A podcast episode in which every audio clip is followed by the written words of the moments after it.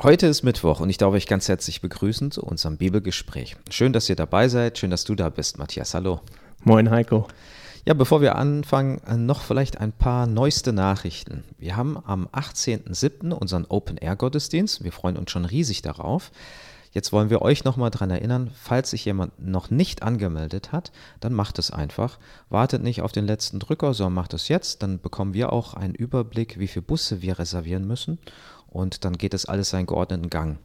Außerdem, ähm, ja, erwartet euch eine Menge, ähm, was ihr verpassen würdet, wenn ihr nicht kommen wolltet. Also, falls ihr noch ähm, mit oder im Ringen seid, ob ihr kommt oder nicht, ja, gebt euch einen Ruck, kommt einfach, das wird ganz toll.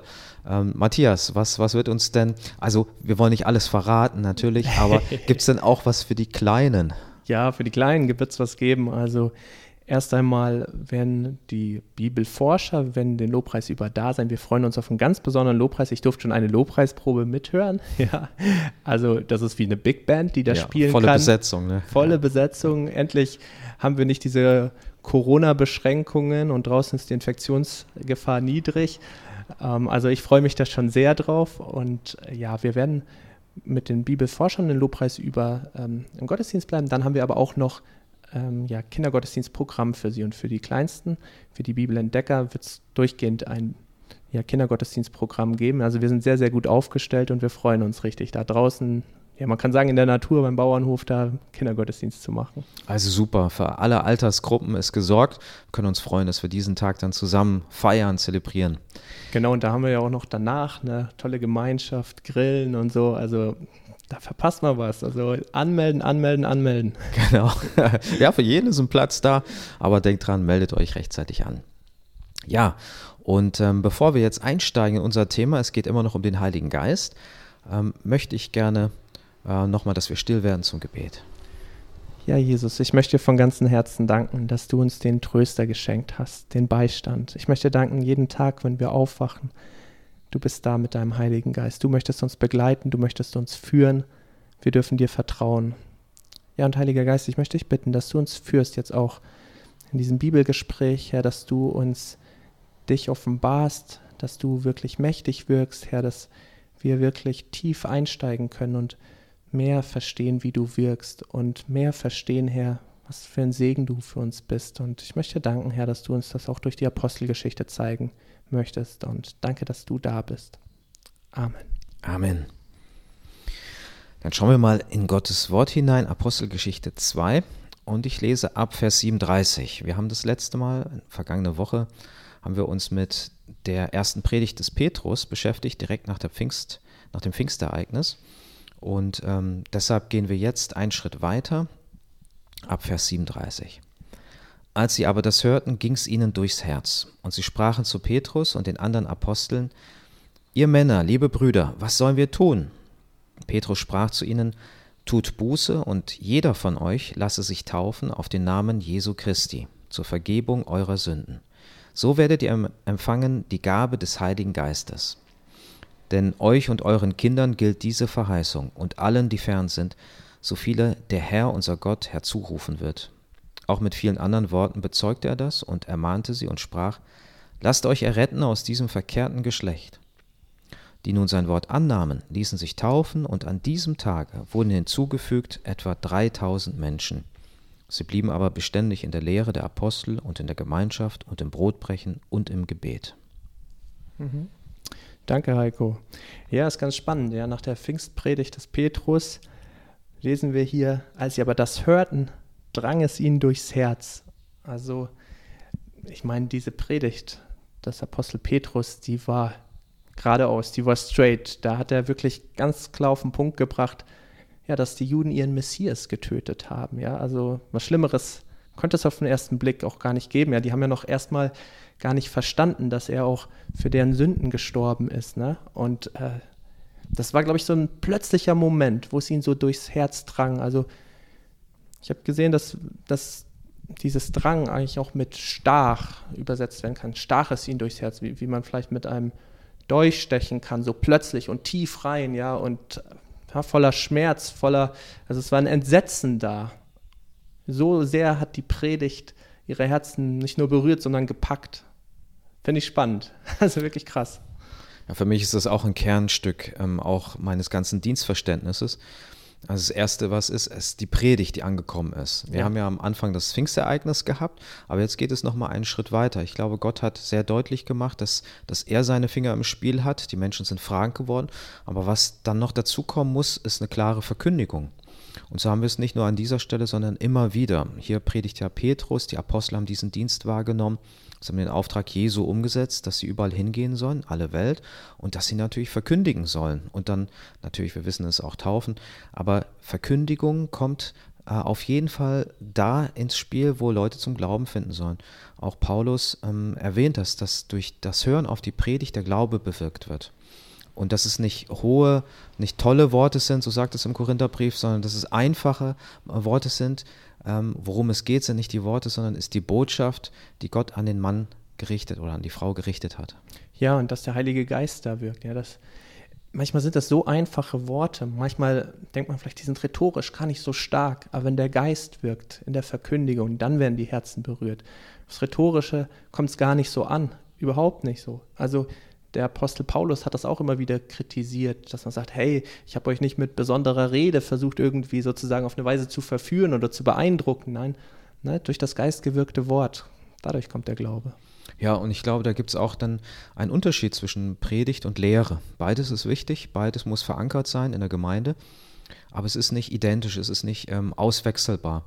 Und die Predigt, die soll das Herz berühren. Da geht es nicht nur um Wissensvermehrung und Wissensvermittlung, sondern geht es besonders darum, dass jemand sich persönlich von Gott angesprochen weiß. Darum geht es hier den Hörer nicht nur durch den Kopf, sondern es geht ihm durchs Herz. Das ist ja das Zentrum der Persönlichkeit. Es ist jetzt auch nicht nur, es sind nicht nur die Emotionen, es ist nicht nur die Gefühlswelt, die angesprochen wird, aber auch, also die ganze Person fühlt sich angesprochen vor Gott. Und ähm, für mich ist eigentlich immer das Kennzeichen dessen, dass, ein, dass einem Menschen Gottes Wort zu Herzen gegangen ist, dass er genau das tut, was hier steht.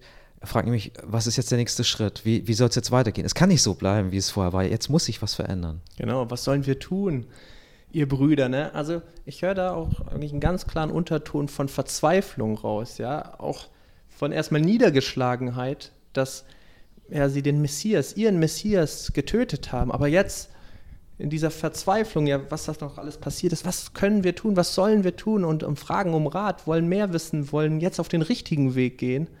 Und das ist schön, ja, jetzt weiß auf einmal der Mensch nicht mehr, was, was er meint, was für sich am besten ist. Und äh, ja, wir gehen unsere eigensinnigen Wege und meinen immer, ähm, ja, wir sind auf uns selbst gestellt besser dran, sondern jetzt bitten sie die Apostel, ja, die geleitet und geführt werden durch den Heiligen Geist um Rat, ja, und das, das finde ich fantastisch. Jetzt sind die Herzen offen. Das ist auch das, was ähm, Leo neulich mal gesagt hat. Er hat gesagt, dass er die Predigt, dass, dass er Gottes Wort gehört hat als junger Mann und das hat ihn richtig gepackt. Es hat ihm auch Angst gemacht, weil er wusste ja, wenn das die Wahrheit ist, dann, ähm, dann muss sich was ändern, dann muss er wirklich Errettung finden, Erlösung finden. Und äh, man hört es ja Land auf, Land ab, so eine Bekehrung aus Angst, die ist nichts wert und so. Das wurde uns auch an der Uni gesagt. Das, wurde, das mhm. habe ich auch in Elstal gehört. Ähm, das bestreite ich ganz stark. Also ähm, das kommt wirklich darauf an, wie Gott jemanden anspricht. Da, darüber verfügen wir nicht. Das kann durchaus heilsam sein, wenn etwas aufgedeckt wird. Und dann dürfen wir auch mal Angst haben, wenn es dazu führt, dass, ähm, dass wir erkennen, es ist Rettung da. Also das Evangelium, die gute Nachricht, ja. muss natürlich in aller Deutlichkeit auch ähm, und ausgeprägt äh, vorgetragen werden und die muss verstanden werden. Es geht um, um Heil, es geht um Errettung. Es hat aber auch immer was damit zu tun, ich werde von etwas errettet und zu etwas hin errettet. Mhm. Ich denke, es ist elementar wichtig, dass die Menschen erkennen, in welcher aussichtslosen Situation sie allein für sich gestellt sind. Und wenn sie das erkennen, ja, dann kann sie durchaus Angst befallen. Also denken, boah, jeden Halm, an den ich versuche, irgendwie mich zu halten oder Halt zu finden, äh, der reißt. Ich kann hier nicht von mir selbst heraus rauskommen. Ich bin verloren, wenn ich auf mich schaue. Und dann den Blick zu weiten, sagen, wo kann mir Rettung kommen? Und wenn man dann ja das heilsame Evangelium hört, das rettende Evangelium, dann, dann kommt diese Überführung zum Wort Gottes. Dann ist es so, hey, ich weiß, hier könnte Rettung sein. Ich will meine Ohren öffnen, ich will nach dem Weg fragen, was sagt das Wort Gottes? Wie können wir errettet werden? Genau, und das ist eigentlich die Frage, die Sie hier stellen.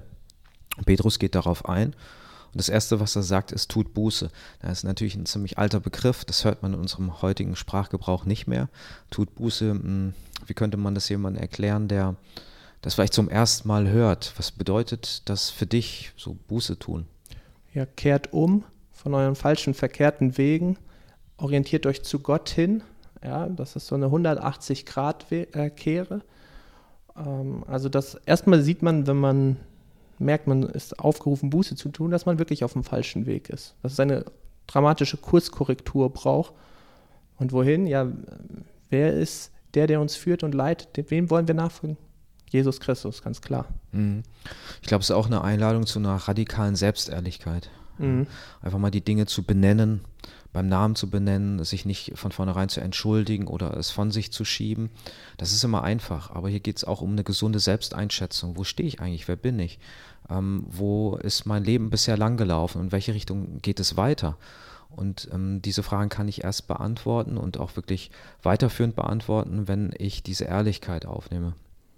Ich glaube auch, dass so die letzten Erweckungen ja wirklich eine längere Zeit schon zurückliegen, auch gerade deswegen, weil die Bußfertigkeit fehlt, weil ähm, wir oft zu stolz sind, umzukehren, weil wir meinen, wir haben es nicht nötig, wir sind doch ganz gute Menschen, wir achten auf den Umweltschutz, wir engagieren uns hier und da und sind ja gar nicht so böse, ja, obwohl ja die Bibel sagt, wir alle sind böse von, von klein auf, ja, dass, nichts, dass niemand ist, der nur Gutes tut, ja, und ich bin da ein bisschen, ja, ich muss ehrlich sagen, auf eine Weise entsetzt dadurch, dass wir meinen, wir wären so gut, weil das hindert uns davon, zu Jesus zu kommen. Das hindert uns davon, diese Vergebung der Sünden auch zu empfangen. Und das Schöne ist hier, Petrus trifft den Nagel, geführt vom Heiligen Geist, direkt auf den Kopf und sagt, tut Buße. Das ist das Erste und das Wichtigste, was ihr jetzt tun könnt. Dann kann euch Jesus eure Schuld vergeben. Ja? Dann könnt ihr errettet werden. Tut Buße.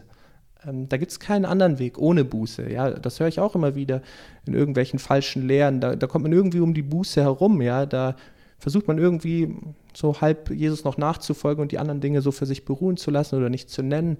Nein, auch wenn das Wort irgendwie in dieser Zeit und Gesellschaft irgendwie total unpopulär ist. Es führt kein Weg an der Buße vorbei. Ohne Buße gibt es keine Vergebung. Ja. Punkt. Ne? Ja. Kann man nichts anderes sagen. Und das ist, das ist der Wille Gottes, dass jeder ähm, zum Heil findet, dass jeder gerettet wird, ja, dass auch äh, jeder zur Erkenntnis der Wahrheit gelangt. Und das hängt alles miteinander zusammen. Und ich kann nicht in einer, in einer Selbsttäuschung leben, in einer Lüge leben und gleichzeitig äh, das Evangelium wirklich mit dem Herzen annehmen. Und das ist das, was der Heilige Geist bewirkt. Ich glaube, der hilft uns. Er ist ja auch derjenige, der in alle Wahrheit führt. Und das ist manchmal eine schmerzliche Wahrheit, aber es ist so heilsam, sich dieser Wahrheit mal zu stellen und zu sagen, ja, so, so sieht es aus und ich will mich davon nicht mehr verstecken, ich will mich nicht mehr ablenken, es, es holt mich ja doch ein, sondern jetzt will ich ähm, eine ordentliche Diagnose haben. Hm. Ja, und, und dann kriegt man die Diagnose und noch mehr. Man erlebt einen Arzt, der sich wirklich absolut fürsorglich und liebevoll um einen kümmert mit der besten Medizin, die es überhaupt gibt. Richtig. Ja, und jetzt kommt ähm, und jeder von euch lasse sich taufen auf den Namen Jesu Christi zur Vergebung eurer Sünden. Das ist ein bisschen ein missverständlicher Vers. Ähm, auch in meiner Übersetzung finde ich den nicht sehr glücklich. Also man muss da sehr genau hinschauen. Die Vergebung der Schuld kommt durch die Buße und die Gnade und Barmherzigkeit Gottes, ja, dass er uns vergibt. Und die Taufe die ist jetzt hier mit und angefolgt, ja, die kommt im Anschluss daran, als Zeichen, dass uns vergeben wurde, als Zeichen dafür, dass wir jetzt umkehren von unseren alten und verkehrten Wegen, dass unser altes Wesen im Wasser stirbt und wir als ein neues Wesen auferstehen, ja. Das symbolisiert das. Aber ich würde wirklich mich ganz stark dafür machen, dass die Taufe für sich nicht heilsnotwendig ist, obwohl sie ein Gehorsamsschritt ist und auch wichtig ist. Ja. Also die Taufe drückt ja ein, ein inneres Geschehen aus, macht sichtbar vor der, vor der ganzen Welt. Es ist ein Bekenntnis, Richtig. das man ablegt und ein Gehorsamsschritt. Das zeigt aber auch, dass ich natürlich bis dahin schon einen Herrn angenommen habe, dem ich Gehorsam hm. ähm, zolle. Und das ist das, was im ersten Teil eben steht, ähm, diese Buße. Man muss wissen, dass im ähm, Urchristentum das ganz nah beieinander lag. Also das Erste, was ein Mensch getan hat, wenn er zum Glauben an den, lebendigen Gott, an den lebendigen Gott gekommen ist und wirklich Jesus Christus für sich in Anspruch genommen hat, die Errettung, und Jesus war der persönliche Herr, dann hat er sich taufen lassen. Da waren nicht Jahre dazwischen, wie es manchmal heute ist, ähm, sondern das war so die, die erste, der erste, das erste Zeichen, ich tue was, was der Herr mir aufträgt. Ja, und deshalb gehörte das ganz eng zusammen und wird in einem Atemzug auch genannt. Ja, das finde ich auch sehr gut, weil eigentlich ist das auch ein Ernstnehmen des Missionsauftrags. Ne? Dass wirklich wir auch alle Welt taufen sollen, ja, auf den Namen des Herrn Jesus Christus. Und ich sage mal so, ähm, die Taufe ist für sich auch schon missionarisch. Ähm, man hat viele Zeugen, die sehen, hey, ich taufe mich auf den Namen des Herrn Jesus Christus. Ich bekenne mich zu ihm, ja. Das ist jetzt ein ganz neuer, ein ganz anderer Weg. Ich denke hier für die sehr traditionellen Juden war das ein riesen Fauxpas oder das war ein riesen Skandal, ja. Also getauft haben sich früher die ja eigentlich Heiden, die dann zum Judentum übergewechselt sind. Man sagt Proselyten. Das war eine Art Reinigungsbad, ja, und das äh, war schon üblich in der Zeit, mhm. aber eben nicht auf den Namen des Herrn Jesus Christus. Mhm. Und hier fordert der Apostel Petrus wirklich jeden auf, ja, der Jesus nachfolgen möchte, Farbe zu bekennen, wirklich einen ganz entscheidenden Schritt zu machen, ja, vielleicht sogar Anerkennung zu verlieren bei den traditionellen Juden oder die, die Jesus verwerfen, ja, wirklich zu sagen, nein, aber ich folge Jesus nach und deshalb lasse ich mich auch auf seinen Namen taufen. Ja, also das ist der Punkt, wo andere Leute sagen können, die das mitkriegen, der macht jetzt ernst. Ja. Mhm. Das andere ist ein inneres Geschehen, das kriegen vielleicht auch Leute nicht unbedingt mit, aber das, das ist wirklich ein Zeugnis in die Welt hinein. Und der Satz ist noch nicht zu Ende. Jetzt ähm, wird es auch für uns interessant, die wir das Thema Heiliger Geist ja jetzt angeschnitten haben. So werdet ihr empfangen die Gabe des Heiligen Geistes interessant. Also da ist jetzt nicht nur die Rede davon, dass man den Heiligen Geist empfängt, sondern dazwischen steht noch ein Begriff, nämlich die Gabe, die Gabe des Heiligen Geistes. Ähm, meinst du, damit sind ähm, bestimmte Begabungen genannt oder ist das nochmal was anderes? Ja, ich denke unter, also es gehört auch dazu. Also ich denke, in dem Moment, da bin ich wirklich überzeugt von, wo man sich zu Jesus Christus bekehrt, wo man wirklich sich entscheidet, ihm nachzufolgen in dem Moment wirkt der Heilige Geist. Und wenn man Jesus als seinen Herrn und Heiland annimmt, als seinen Retter und König, dann kann man das nur mit der Hilfe des Heiligen Geistes. Und dann lebt der Heilige Geist in einem und wirkt in einem. Und jeder Christ, da bin ich der absoluten Überzeugung, ist auch dann begabt mit Charismen, mit Gaben des Geistes. Ähm, das heißt noch nicht, dass jeder Christ dann dem Moment seiner Bekehrung gleich sein seine Gabe des Geistes schon sofort weiß, weiß damit umzugehen und die schon sofort in den Dienst der Gemeinde stellen kann. Ja, das kommt vielleicht, ich hoffe nicht viel später, vielleicht ein bisschen später, ja. Aber ähm, da ist jeder dann mit beschenkt und da hat äh, der Heilige Geist dann auch keinen ausgelassen. Und äh, ja, die sind zum Dienst für die Gemeinde und auch für den Gemeindewachstum da. Mhm. Jetzt gibt es ja viele Gemeindeformen, die also auch Denominationen, die meinen, dass es nochmal eine separate Taufe gibt. Also die Taufe mit Wasser, aber auch die Taufe mit Geist und dass das zu unterscheiden wäre und dass die Geistestaufe notwendig ist, damit sich genau das erfüllt, dass man den Heiligen Geist empfängt und auch eine Gabe oder die Gaben vom Heiligen Geist empfangen kann. Hast du bestimmt auch schon wahrgenommen, gerade ähm, unter Pfingstlern ist es mitunter sehr, ähm, wird es sehr hoch im Kurs gehalten. Was denkst du darüber? Ja, ich sehe das etwas anders, ehrlich gesagt. Ist das so, dass, ja, wir sehen zum Beispiel auch in der Apostelgeschichte mal einen Fall, da wurden sie getauft mit der Taufe des Johannes und hatten nicht die Gabe des Heiligen Geistes. Dann reisen die Apostel hin und dann empfangen sie die Gabe des Heiligen Geistes. Aber das, der Unterschied ist hier, sie wurden nicht getauft auf Namen des dreieinigen Gottes, auf Namen des Vaters, des Sohnes und des Heiligen Geistes und haben auch dann nicht den Heiligen Geist empfangen. Aber ähm, ja, das wurde nachgeholt. Aber ich denke, wenn man auf den Namen des dreieinigen Gottes getauft wurde, ich bin dann überzeugt, dann hat man auch den Heiligen Geist im Herzen, den lädt man ja ein, dem will man ja folgen und dann hat man auch die Charismen. Ich weiß, dass es bei den Pfingstlern, Charismatikern da auch äh, etwas andere Lehren gibt. Ähm, ich finde es aber nicht so von der Schrift äh, klar gedeckt. Ja. Ja, ich glaube auch hier sieht man, dass an diesem Tag die ähm, Menschen getauft werden und damit ist eindeutig auch die Taufe mit Wasser gemeint und dass äh, für mich das hier auch zusammengebracht wird. Das ist nicht, das sind nicht zwei Taufen sondern eine Taufe auf den drei einen Gott. Wir haben das ja auch äh, genau diese Formulierung die trinitarische Formulierung haben wir ja von Jesus selbst. Wenn er in Matthäus 28 den Befehl dazu gibt, dann sagt er und tauft sie. Und dann sagt er nicht einfach nur tauft sie, sondern er sagt tauft sie auf den Namen des Vaters, des Sohnes und des Heiligen Geistes. Und ich glaube, dass damit wirklich die eine Taufe gemeint ist, die alles beinhaltet, auch mhm. ähm, den Empfang des Heiligen Geistes. Ja, genau. Es ist ja auch mit der Autorität des dreieinigen Gottes, ja. Und im Gehorsam dem dreieinigen Gott gegenüber und auch zur Nachfolge des dreieinigen Gottes. Und äh, ich bin mir sicher, da stellt sich der Heilige Geist hinzu und er führt und leitet uns just auch von diesem Moment, da wir ihn einladen. Mhm. Ähm, ach, ähm, da fällt mir auch die Taufe Jesu selber ein. Also, wo er Richtig. sich taufen lässt äh, von Johannes und das ist die Wassertaufe, aber es ist auch gleichzeitig die Geisttaufe, denn der Heilige Geist bestätigt diese Taufe. Er kommt wie eine Taube auf ihn herab und dann hört er die Stimme seines Vaters, dass er Wohlgefallen vor ihm hat. Ja, also das ist dann, es waren auch nicht zwei unterschiedliche Ereignisse. Stimmt, eine sehr gute Bestätigung. Mhm. Ja, ja ähm, dann geht es weiter. Denn euch gilt die Verheißung und euren Kindern und allen, die in, in der Ferne sind, so viele der Herr unser Gott hinzurufen wird.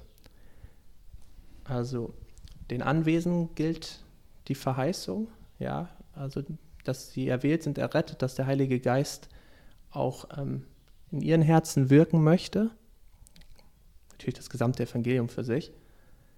Aber nicht nur den Anwesenden, sondern auch allen in, Fer alle in der Ferne. Also sicherlich auch die zerstreuten Juden in der Ferne, aber ich würde auch auf jeden Fall die Heiden mit einschließen, auch wenn vielleicht der Apostel Petrus das noch nicht so stark im Blick hatte. Man merkt irgendwie erst so Apostelgeschichte 10, ja, wo es dann um den Hauptmann Cornelius geht, ja, dass er irgendwie jetzt die Heidenchristen mehr in den Blick nimmt, ja. Ähm, erstmal konzentriert er sich mehr auf die Juden. So ist es ja eigentlich auch, äh, so von Jesus war es auch diese Reihenfolge erstmal mhm. so vorgegeben.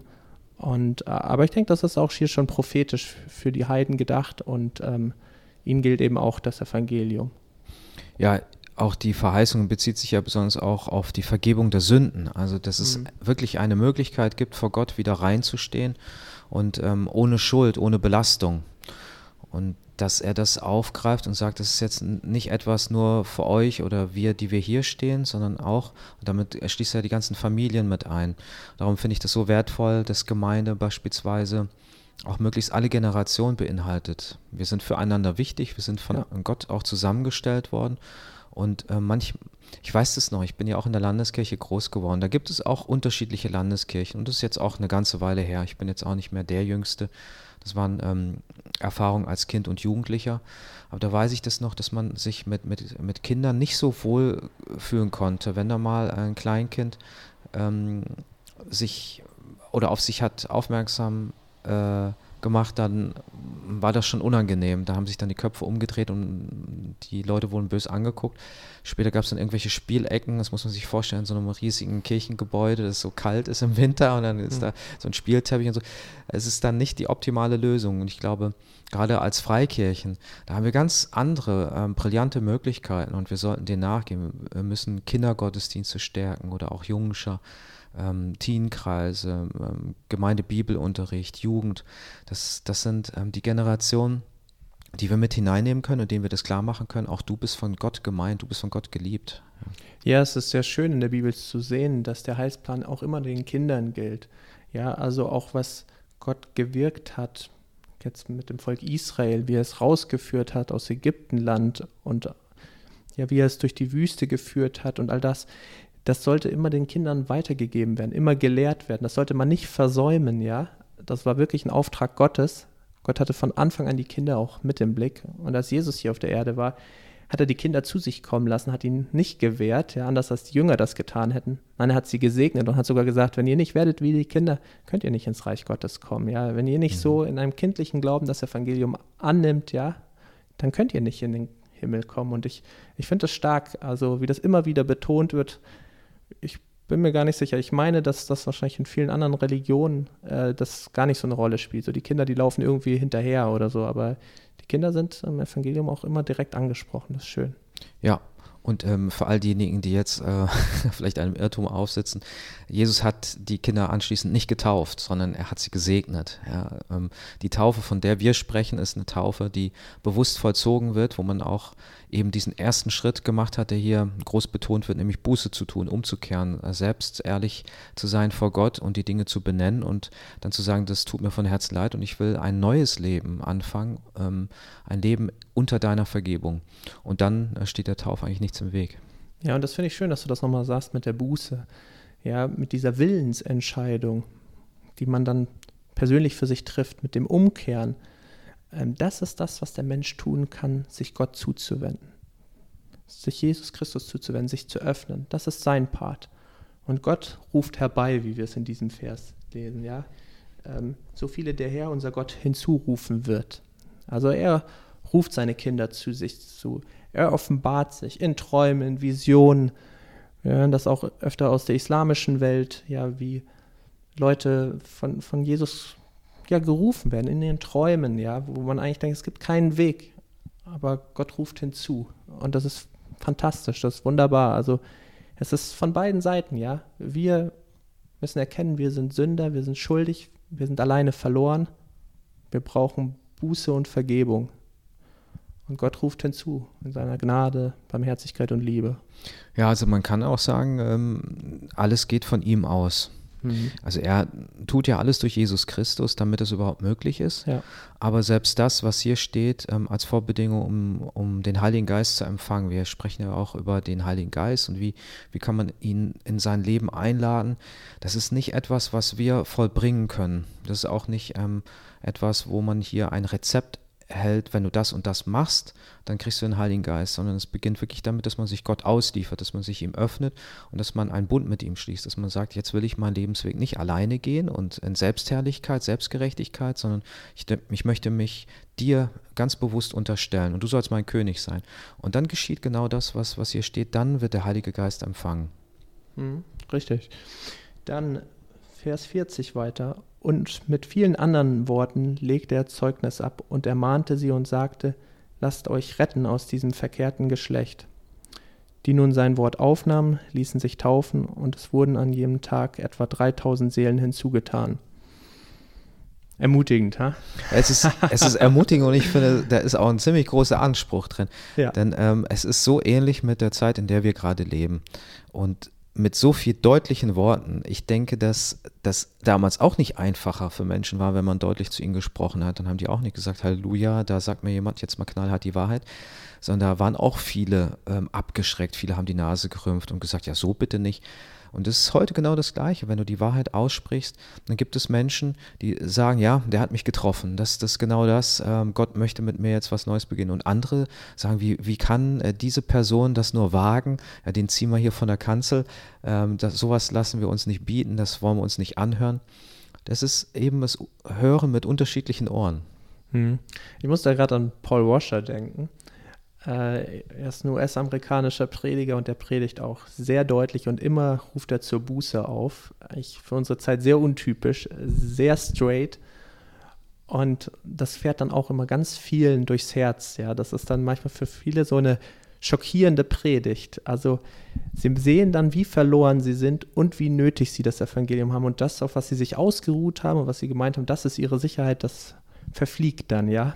Und das ist ein Riesensegen, weil sich viele bekehren, aber der wird auch in manchen Gemeinden nicht wieder eingeladen. Also weil der so straight hinterfragt und auch so falsche Sicherheiten so schonungslos aufdeckt, dass er oft auch nur einmal eingeladen wird. Mhm. Also Paul Washer, den schätze ich ähm, schon sehr, weil er äh, den Finger auch mal in die Wunde legt. Ja ich, mir fehlt es manchmal auch dann die, diese Perspektive, die, dass die Freude noch größer ist über das, äh, was der Herr daraus ähm, zu tun vermag, was er aus all den zerbrochenen Scherben im Leben noch machen kann, dass er die zusammenbringen und was Wunderbares daraus entstehen kann. Also diese Perspektive darf für mich ja nochmal am Ende ein bisschen größer sein als bei, bei Paul Washer. Da kann man manchmal so richtig, so halbwegs, äh, also sehr getroffen, aber manchmal auch sehr verunsichert herausgehen. Ja, da pflichte ich dir bei. Also ich würde auch sagen, das könnte noch stärker betonen. Äh, es gehört ja beides zusammen, ja. Diese ja. Betroffenheit, der eigenen Verlorenheit und die Freude dann, dass man errettet werden kann, dass ja. Jesus einen mit Freuden errettet. Ja. Genau, und das wollen wir in unserer Gemeinde aufblühen lassen, das, das gesamte Wort, das Gott zu uns spricht und wollen auch nicht die eine Hälfte zugunsten der anderen Hälfte untergehen lassen, wollen kein neues Evangelium erfinden, sondern wir wollen das verkünden, was, was Gott aufgerichtet hat als sein Evangelium. Absolut. Ja, also das ist spannend. Also er legt hier mit anderen Worten ähm, und legt da Zeugnis auf, ab, ermahnt und ja, lasst euch retten von diesem verkehrten Geschlecht. Also er sagt auch, viele laufen in die falsche Richtung. Hier ist eine breite Straße. Dieses ganze Geschlecht ist eigentlich ganz anders unterwegs. Ähm, ihr müsst euch entscheiden. Wenn ihr wollt, dann müsst ihr umkehren. Dann müsst ihr gegen den Strom schwimmen, ja, gegen Widerstände, werdet ihr vielleicht verfolgt werden. Also die Apostel wurden kurze Zeit später richtig heftig bis aufs Schwert verfolgt, ja. Und er ruft dazu aus, also es wirkt im ersten Moment nicht sonderlich attraktiv, aber es ist der richtige Weg und der Weg ist es wert, weil der Weg der Jesus-Nachfolge ist der gesegnete Weg. Das ist auch ermutigend, dass die ersten Christen genau diesen Weg gegangen sind. Und für uns stellt sich die Frage heute auch wieder, gehen wir lieber auf einen breiten, gemütlichen Weg, sagen wir zu allem Ja und Amen, was in der Gesellschaft vor sich geht. Man könnte ja auch sagen, ähm, statt Geschlecht könnte man auch Generation einfügen, ja, auch für uns, ja. Lasst euch retten aus einer äh, verlorenen oder aus einer verkehrten Generation oder aus einer verkehrten Gesellschaft, die in eine Richtung geht, die ungut ist, die von Gott wegführt. Und wir haben mehr gesehen. Gott hat uns angerührt, er hat zu uns gesprochen, wir haben erkannt, er ist lebendig, er ist da. Dann ist die Frage, wie bewerten wir die Dinge, wie ordnen wir die Sachen ein? Und ich glaube, in der Kraft des Heiligen Geistes werden uns die Augen aufgetan und wir können dann nicht mehr alles gutheißen. Wir können dann nicht mhm. ähm, jegliche bunte Flagge in, in, in, in, den Wind hängen, sondern werden das dann auch kritisch begutachten. Und das heißt nicht, dass wir gegen Menschen sind. Absolut und überhaupt nicht. Sondern wir wollen immer noch das Beste für alle Menschen. Und das wollen wir in aller Liebe, in aller Demut. Aber ich glaube nicht, dass der Mensch sich das selber ähm, er, erringen kann oder sich selber ein ein Paradies erschaffen kann, sondern das werden wir und auch den Frieden Gottes, den werden wir nur finden, wenn wir an seiner Seite sind und wenn er uns segnet. Da pflichte ich dir absolut bei. Also sehe ich auch so und ich finde es einfach spannend, dass so viele diesem Aufruf des Apostel Petrus gefolgt sind, ja, und die das Wort aufnahmen, ja, mit dem Kopf, mit dem Herzen, komplett dies aufnahmen, also wo diese Saat des Evangeliums auf fruchtbaren Boden fiel, ja, die ließen sich taufen. Ja, das das finde ich fantastisch. Also, und das sind nicht ein paar wenige. Ja? An jenem, an diesem Tag wurden etwa 3000 äh, Seelen hinzugetan. Also 3000 Leute, das ist ja Wahnsinn. Also, ich glaube, die größte Gemeinde in Deutschland hat etwa 3000 Mitglieder, also freikirchliche Gemeinde. Das ist auf einen Schwung, auf einen Schlag. Äh, Josephus sagt aus der Zeit, dass es etwa 6000 Pharisäer gab. Also wenn du mir vorstellst, die Hälfte auf einmal wird aufgefüllt durch, durch Christen. Ja, es gab 6000 Pharisäer, Pharisäer waren gefühlt omnipräsent. Überall war einer, der irgendjemand angeklagt oder der irgendwie sich besonders dargestellt hat. Und auf einen Schlag werden 3000 Nachfolger Christi getauft. Also wunderbar. Es ist schon allein eine logistische Herausforderung, ähm, äh, wenn du dann mal taufst. Wir hatten wir hatten vor einiger Zeit, ähm, das war natürlich noch vor Corona, hatten wir im Freibad hier um die Ecke, Moskau-Bad, ähm, eine größere Taufe. Die Zeitung hat auch davon berichtet, es war wirklich Zeugnis. ähm, eigentlich sollte Taufe immer so ablaufen, auch sichtbar in die Gesellschaft hinein. Das wurde durchaus positiv aufgenommen, das hat mich sehr erstaunt. Ähm, man hat mit allem gerechnet, Gott hat es geschenkt. Da waren wir ähm, über 20. Das war mhm. aber, das war schon außergewöhnlich.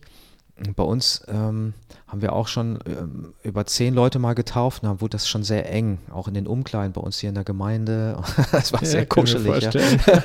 also überhaupt nicht mal Corona-konform, aber es war weit vor der Corona-Zeit. Ja. Jetzt ähm, haben wir ja auch wieder eine Taufe gehabt und haben bald wieder einen Taufkurs. Wenn ich mir vorstelle, 3000 Leute, dann ist es ja nicht nur die Taufe, an sich, sondern es ist ja auch, wie begleitest du die Leute, wie bindest du sie ein. Und da ist die ganze Gemeinde herausgefordert. Dann ist jeder, der schon äh, eine Woche vorher zum Glauben gekommen ist, ist dann plötzlich schon herausgefordert, Glauben weiterzugeben, Glauben zu ja. vermitteln, die Leute an die Hand zu nehmen.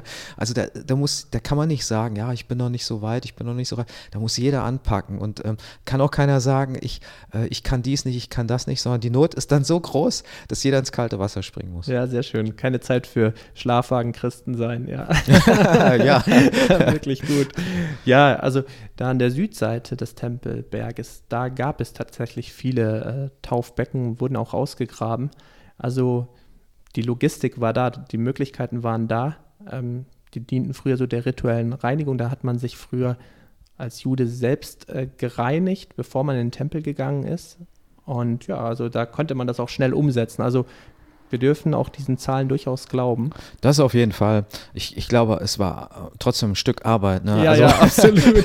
da haben die Apostel an, an einem Tag, ne, 3000 Taufen, da haben die den ganzen Tag wahrscheinlich zu tun gehabt. Ja, das musste man mal durchrechnen, wie viel dann pro Stunde und dergleichen Taufen waren. ja. ja. Aber ermutigend, voll schön. Und äh, ja, die Seelen, die hinzugetan werden der Gemeinde und die jetzt Jesus nachfolgen. Und das ist nicht so ein Strohfeuer, sowas wo man sagt, ah, ein Event, einmal sozusagen ein Übergabegebet und das war's dann und dann lebt man so sein altes Leben weiter. Nein, das ist kein Lippenbekenntnis oder dergleichen, sondern es wird Jesus weiter nachgefolgt. Es wird Christsein gelebt, das steht nämlich in Vers 42. Sie verharrten aber in der Lehre der Apostel. Ja?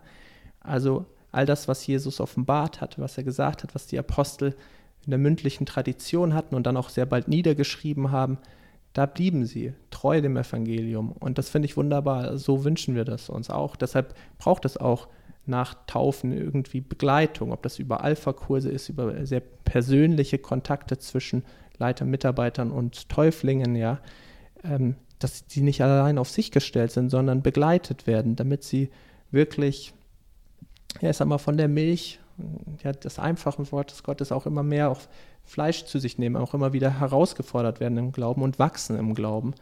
Dadurch, äh, ja, dass, dass sie begleitet werden. Ich, ähm, ich sehe da auch ganz vieles, was die Grundelemente einer gesunden Gemeinde sind. Das erste ist ja äh, die Lehre. Und wir haben jetzt gehört, dass die Leute, eine Predigt gehört haben, zum Glauben gekommen sind, die haben bis dahin nur die Grundzüge des Glaubens bekommen. Und ähm, es ging ihnen trotzdem durchs Herz. Sie haben Buße getan, sie haben sich taufen lassen. Und jetzt muss vieles kommen, damit sie auch im Glauben wachsen können und damit sie auch wirklich ein Fundament haben, auf dem sie ihr Leben ausrichten können. Das ist die Lehre. Und ich frage mich heute auch, ähm, wie können wir das gewährleisten in unserer Gemeinde? Wie wird es auch äh, Land auf, Land ab in den Gemeinden getan? Und ich merke, dass dort wirklich was geschieht, wo die Lehre nicht untergeht, wo sie auch nicht klein gehalten wird. Ich glaube auch, dass die Zeiten zurzeit nicht dafür sprechen, ähm, Bibelstunde ähm, groß ähm, aufblühen zu lassen oder dass jede Investition in eine Bibelstunde hinterfragt werden muss. Wir sind eine der wenigen Gemeinden, die wirklich noch so eine Bibelstunde hat. Ich finde das aber gut, weil wenn es keine Alternative dazu gibt, dann ist es das Falscheste überhaupt, dass es einschläft. Aber warum zieht es nicht so viele Leute wie vor 50 Jahren? Weil sich die Zeiten geändert haben, wie Menschen auch angesprochen werden können, müssen wir kreativer sein. Also wir machen uns ja jetzt viele Gedanken auch darüber. Lehre muss auf jeden Fall essentielle Bedeutung haben im Leben eines jeden Christen. Und als Gemeinde ähm, müssen wir das in irgendeiner Form auch aufblühen lassen. Ich glaube auch, dass Kleingruppen und eigentlich ist die Bibelstunde, wie wir sie haben, eigentlich eine große Kleingruppe, kann man sagen. Ja. Das Austausch, da darf man Fragen stellen, da kann man Anregungen geben, kann man Zeugnis weitergeben. das, das ist das, glaube ich, was Menschen auch äh, an der Bibelstunde hält. Aber ich glaube, eine Kleingruppe braucht jeder. Also mhm. jeder braucht so eine Gemeinschaft, wo er Lehre empfängt, wo er darüber reden kann, wo er auch auf seinem Niveau Fragen stellen darf, ohne dass er sich dafür schämen muss. Absolut. Ja, und ich sag mal, das Evangelium muss überall wirklich unverfälscht drin sein und ähm, das Zentrum darstellen. Wir reden ja heute immer wieder von der Generation Lobpreis. Also ich finde Lobpreis und Gott singen und anbeten und loben finde ich super und wunderbar. Wir müssen bloß auch sehr darauf achten, ja, dass die Lobpreislieder auch das Evangelium in der Breite verkündigen, ja auch in der Ganzheit. Dass das nicht irgendwie, es gibt dann auch Lobpreislieder, die sehr auf den Menschen fokussiert sind und die Größe Gottes und sein Tun, sein Handeln gar nicht so im Blick haben, auch nicht die Verlorenheit des Menschen für sich im Blick haben. Und ne, ich meine, dadurch wird die Rettung ja umso deutlicher. Und darauf müssen wir achten, dass das Evangelium in Gänze überall drin ist. Egal welche kreativen Formen es der Lehre gibt, aber das muss drin sein. Und äh, ja, Bibelstunde ist gut. Ähm, die Predigt natürlich muss Christus und Evangeliumszentriert sein. Und es gibt sicherlich noch viele verschiedene Formen, Hauskreise, Kleingruppen, auch irgendwie evangelistische Formate draußen im Stadtviertel und so, wo auch das Evangelium weitergegeben werden soll. Ja, wir sind aufgerufen, dieses Evangelium weiterzutragen. Und da dürfen wir schauen. Apostel Paulus war auch da sehr kreativ. Wir denken an Apostelgeschichte 15, meine ich, auf den Areopag, war das mhm. 15, wo er dann äh, den Griechen, den Athenern predigt und wie er dann praktisch sehr gut auch in ihren Kontext reinspricht, gut anknüpft, ja. Da in der Form sind wir sehr frei und sehr offen, aber das Evangelium in Gänze und unverfälscht, das muss immer verkündigt werden. Amen dazu. Auch mit dem Lobpreis ähm, muss man auch sagen, es ist keine Geschmacksfrage, was wir da machen, auch mit der Musik. Das ist Anbetung, das ist nicht Unterhaltung. Das wird oftmals so verwechselt in unserer Zeit. Ich möchte ähm, schöne Musik hören. Macht das zu Hause, ja, äh, wenn ihr das wollt. Ja, könnt ihr ähm, eurem Geschmack auch nachgehen. Es gibt ja auch Lobpreislieder, ähm, es gibt Anbetungslieder in unterschiedlichsten Facetten. Aber im Gottesdienst ähm, wollen wir auch den Fokus darauf setzen, was sind die Inhalte. Und ähm, Gottesdienst bei uns ist immer auch so ein Kompromiss geschehen. Das heißt, ähm, da müssen wir Rücksicht nehmen, gegenseitig. Alle Generationen sollen da zusammenkommen und sollen feststellen, hier wird Gott angebetet. Vielleicht auf unterschiedliche Art und Weise, wie es nicht jedes Mal äh, meine Art ist, nicht jeden Sonntag, aber jeden Sonntag ist es für irgendjemanden gut und ähm, jeden Sonntag ist es auch für jemand anderen wieder gut und die darf man im Blick haben und darf dafür dankbar sein. Wir haben ja auch einiges vor. Rebecca ist ja die Leiterin von unserem Lobpreisteam, Anbetungsteam. Und die hat es auch äh, auf dem Herzen und ich weiß auch, die ganzen Musiker, die bei uns das machen, die wissen, die machen nicht nur Musik, die spielen nicht nur Instrumente oder sie singen nicht nur irgendeinen Text, sondern da geht es wirklich darum, Gott die Ehre zu geben. Ja, und wirklich in verschiedenen Formen und wir dürfen ähm, uns freuen, ja, weil wir machen da einander auch Geschenke. Erstmal natürlich ist es Gott und Jesus zur Ehre, aber ähm, wenn mal ein Lied für die jüngere Generation kommt, dann macht ja die ältere ihnen ein Geschenk und andersrum, wenn mal ein älteres Lied kommt von Paul Gerhardt oder Dietrich Bonhoeffer, dann darf die ältere Generation das als ein Geschenk auch an die jüngere Generation sehen. Wir sind eine Mehrgenerationengemeinde, wir nehmen aufeinander Rücksicht. Es gibt verschiedene Formen der Anbetung und da sind wir ganz frei. Und genau, wer das nochmal nachlesen will, Paulus in Athen, das war Apostelgeschichte 17, ähm, okay. Hm, der kann das noch gerne machen. Ah, gut, dass du es nachgeguckt hast. ja. Ja, ähm, bei sie blieben aber beständig in der Lehre der Apostel und in der Gemeinschaft und im Brotbrechen und im Gebet. Es sind noch ein paar andere Elemente da in der Gemeinschaft. Gemeinschaft ist ähm, etwas, was ja auch im Segen kommt, ne? in der Gemeinschaft des Heiligen Geistes. Ähm, das ist auch das, was nicht von selbst entsteht. Wenn wir unsere Gemeinde anschauen und sehen, es sind so unterschiedliche Menschen berufen, zusammenzukommen, dann bin ich fest davon überzeugt, dass es den Heiligen Geist braucht und dass er derjenige ist, der es auch bewirkt, dass Menschen, die so unterschiedlich sind, vom Alter, von der Prägung, ähm, dass sie trotzdem wissen, wir sind hier eine, wie eine Familie, von Gott zusammengestellt worden. Ja, man merkt oft, ne, wie man doch eine Familie ist, selbst wenn man wirklich aus verschiedenen Schichten kommt, selbst wenn man ganz verschiedenen Lebenslauf hat. Ähm, man merkt irgendwie durch den Heiligen Geist, man ist Bruder, man ist Schwester, man ist einander sehr nah. Es gibt eine ganz tiefe Verbindung. Ich finde das total ermutigend, manchmal Christen auch ganz anderer Gemeinden zu treffen. Man merkt, es gibt eine tiefe Gemeinschaft. Eine Gemeinschaft, die der Heilige Geist stiftet. Und das wird hier auch erlebt, hier in Apostelgeschichte 2. Da war eine tiefe Gemeinschaft, die sie auch gepflegt und gehegt haben. Ja, sie sind da zusammengekommen äh, zum Brotbrechen und zu gebeten. Ja, also zum Brotbrechen heißt ja, um miteinander zu speisen, um sich auszutauschen, aber auch natürlich das Abendmahl zu feiern und ähm, ja, zu gebeten. Das heißt, sie, sie verharrten im Gebet. Gebet war wirklich elementar wichtig und, und auch ganz groß, auch in der Urgemeinde. Und das, denke ich, ähm, müssen wir auch wieder neu betonen, wieder stärker einfach uns dem Gebet hingeben. Das ist in unserer Zeit oft immer so ein bisschen hinterher. Es ist zu wenig. Es bräuchte viel mehr Gebet. Ich denke, dann hätten wir viel mehr Aufbrüche auch ähm, ja, in den Gemeinden im Glaubensleben des Einzelnen. Gebet wirkt, bewirkt so viel. Ja, ähm, kannst du dir vorstellen, dass eine Gemeinde wächst? Also alle Gemeinden wollen ja irgendwo wachsen oder fast alle. Ähm, kannst du dir vorstellen, dass Gemeinde wächst ohne Gebet? Also ich schätze, wenn dann überhaupt nur so ganz äh, oberflächlich und für nur ganz kurze Zeit. Mag manches im ersten Moment so versucht werden, durch Struktur irgendwie äh, ja, zu kompensieren aber das ist kein wahres Wachstum, das ist kein langanhaltendes Wachstum. Da werden keine tiefen Wurzeln ins Erdreich geschlagen. Ja, also wirklich ein vitales, ein fruchtvolles und ein großes Wachstum lang anhalten kann es nur mit Gebet geben. Ja, und deshalb ähm, ist es gut, wenn wir das Gebet auch bei uns wirklich ganz hoch stellen. Ähm, nicht nur in, in, Gebetskreisen, sondern im alltäglichen Miteinander, auch in unseren Familien.